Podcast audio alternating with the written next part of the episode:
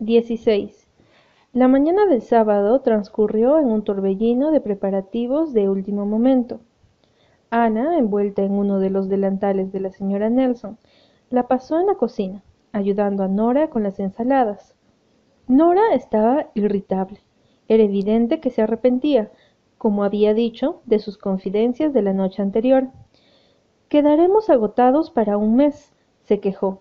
Además, papá no puede permitirse realmente todo ese despilfarro. Pero Sally estaba decidida a tener lo que llama una linda boda. Y papá cedió. Siempre la ha malcriado. Estás celosa, dijo la tía Sabueso, asomando la cabeza desde la despensa donde estaba enloqueciendo a la señora Nelson con sus malos presagios. Tienes razón, confesó Nora a Ana, amargamente. Es verdad, estoy celosa y avinagrada. Odio ver a la gente feliz, pero no me arrepiento de haber abofetado a Jude Taylor anoche. Lamento no haberle pellizcado la nariz también. Bien, las ensaladas están terminadas. Han quedado muy bien, me encanta arreglar las cosas cuando estoy bien. En realidad, espero que todo salga bien y que Sally sea feliz. En el fondo, la quiero mucho, aunque en este momento me parece que odio a todo el mundo y a Jim Wilcox más que a nadie. Espero que el novio no desaparezca justo antes de la ceremonia. Las palabras llegaron flotando desde la despensa en el tono lúgubre de la tía Sabueso. Austin Creed lo hizo. Se olvidó que se casaba ese día. Los Creed siempre fueron olvidadizos, pero eso ya es demasiado. Las dos muchachas se miraron y lanzaron una carcajada. La casa de Nora se transformó por la risa.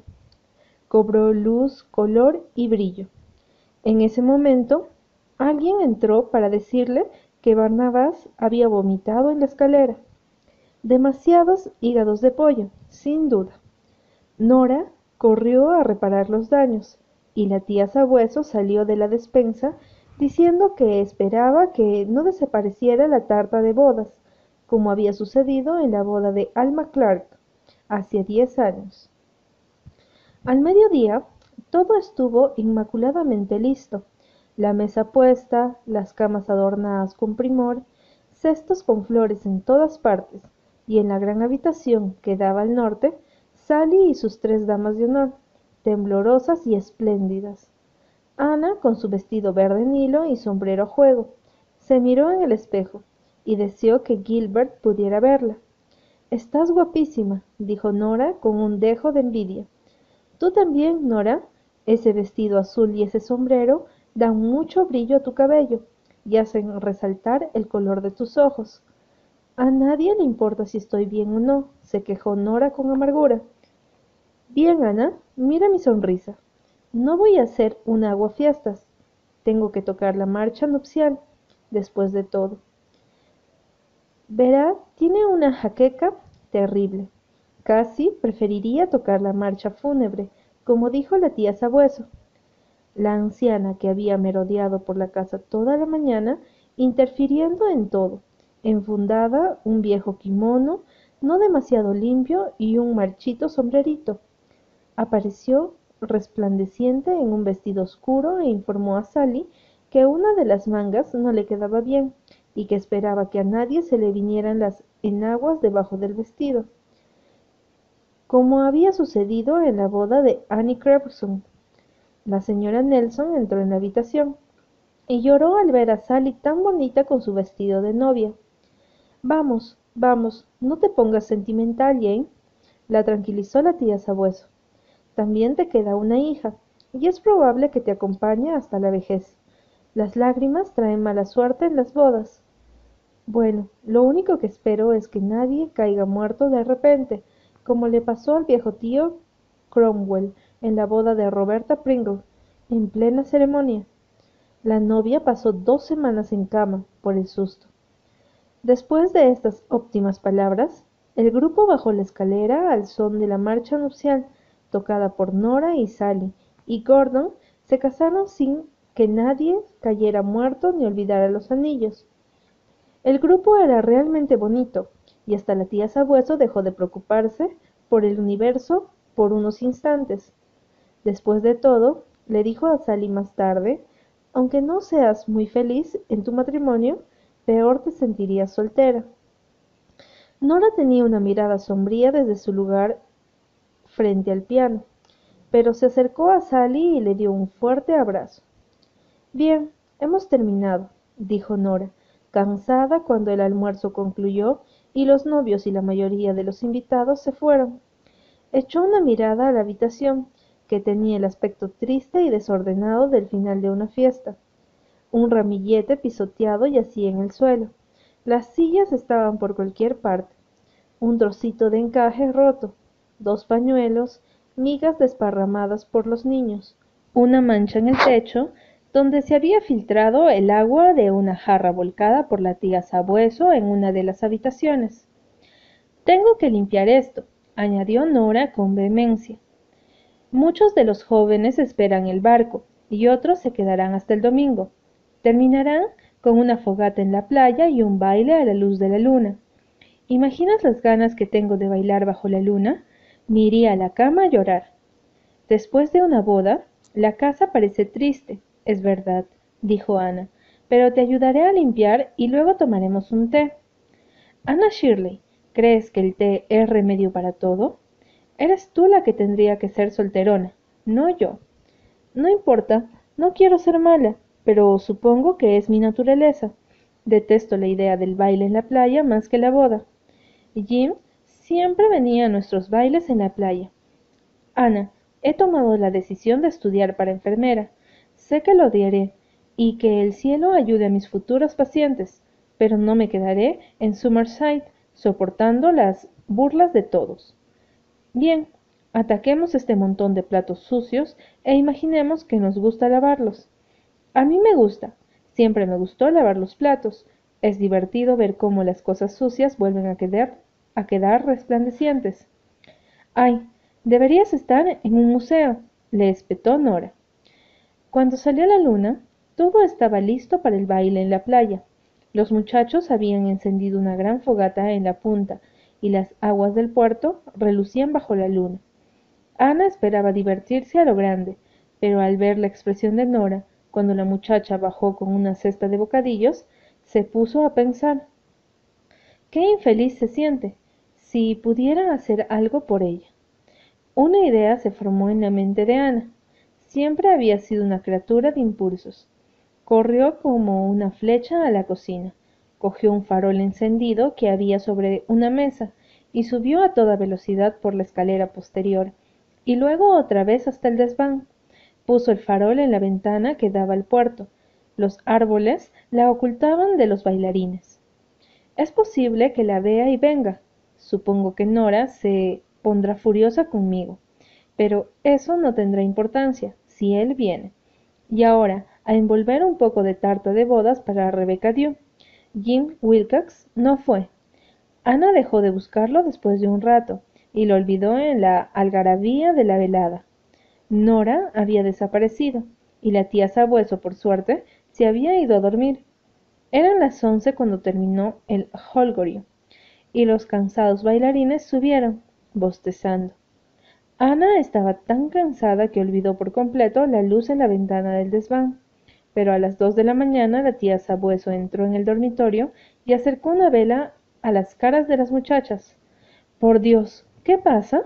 exclamó Dot Fraser, sentándose en la cama.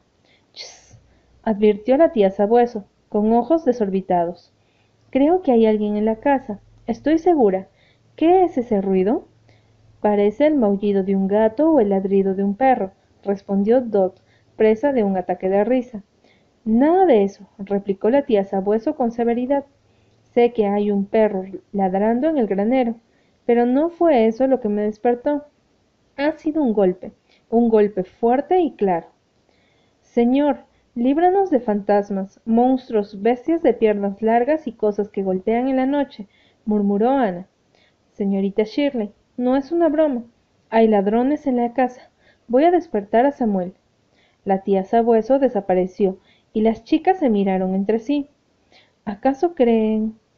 Todos los regalos están abajo, en la biblioteca, dijo Ana. Yo me levanto, dijo Mamie. Ana, ¿has visto alguna vez algo parecido al rostro de la tía Sabueso cuando bajó la vela y quedó medio en sombras, con los mechones de pelo alrededor de la vela? Estaba igual a la bruja de Endor. Cuatro muchachas en bata salieron al pasillo. La tía Sabueso se acercaba, seguida por el doctor Nelson con bata y pantuflas. La señora Nelson, que no encontraba su bata, asomaba su rostro aterrado por la puerta. Ay, Samuel, no corras riesgos. Si son ladrones podrían disparar. Tonterías. Estoy seguro de que no hay nada, replicó el doctor. Te estoy diciendo que oí un golpe, insistió la tía Sabueso. Un par de muchachos se unieron al grupo. Bajaron sigilosamente la escalera con el doctor delante y la tía Sabueso vela en mano y atizador en la otra, cerrando la retaguardia. Era indudable que de la biblioteca provenían ruidos. El doctor abrió la puerta y entró. Barnabás, que se las había arreglado para esconderse en la biblioteca cuando se había llegado a Saúl al granero, estaba sentado en el respaldor del sofá Chesterfield, parpadeando divertido. Nora y un joven estaban de pie en medio de la habitación iluminada apenas por una vela parpadeante. El joven rodeaba el cuerpo de Nora con un brazo y le apoyaba un gran pañuelo blanco en la cara. Le está aplicando cloroformo, chilló la tía Sabueso y dejó caer el atizador con gran estruendo. El joven se volvió y dejó caer el pañuelo abochornado. Era un muchacho de aspecto agradable, con chispeantes ojos oscuros, pelo castaño rojizo, ondulado, y un mentón que anunciaba a los cuatro vientos que era un mentón. Nora levantó el pañuelo y se lo llevó al rostro. Jim Wilcox, ¿qué significa esto? preguntó el doctor en tono excesivamente severo. Yo no lo sé, se lo aseguro, aseguró Jim, con tono sombrío. Lo único que sé es que Nora me envió la señal. No vi la luz hasta que volví a casa, a la una. Había ido a un banquete masónico en Summerside. De inmediato me vine navegando. Yo no te envié la señal, replicó Nora ofuscada. Por Dios, papá, no pongas esa cara. No estaba durmiendo, estaba sentada frente a mi ventana. Todavía no me había desvestido y vi a un hombre que subía desde la costa. Cuando se acercó a la casa me di cuenta de que era Jim, así que bajé corriendo y choqué contra la puerta de la biblioteca lo que me hizo sangrar la nariz. Jim ha estado tratando de detener la sangre. Entré por la ventana y tiré ese banco. Les dije que había oído un golpe, dijo la tía Sabueso. Y ahora Nora dice que no me envió la señal, de manera que los libraré de mi molesta presencia, con disculpas hacia todos los involucrados. Es realmente una pena que te hayas molestado en cruzar la bahía por nada, dijo Nora con tono gélido mientras trataba de encontrar un trozo limpio de pañuelo. Sí, es una lástima, dijo el doctor mirando fijamente a su hija. Prueba pasándote una llave por la espalda, sugirió la tía Sabueso. Fui yo la que puso el farol en la ventana, contestó Ana avergonzada, y después lo olvidé por completo. ¿Tú? exclamó Nora. No te lo perdonaré nunca. ¿Se han vuelto todos locos? quiso saber el doctor fastidiado. ¿Qué es todo ese asunto de todos modos? Por el amor de Dios, Jim, cierra esa ventana. Sopla un viento frío que cala hasta los huesos. Nora, echa la cabeza hacia atrás y la nariz dejará de sangrar. Nora derramaba lágrimas de furia y vergüenza, mezcladas con la sangre que le manchaba la cara. Le confería un aspecto aterrador. Jim Wilcox Parecía estar deseando que se abriera el piso y lo dejaran caer al sótano.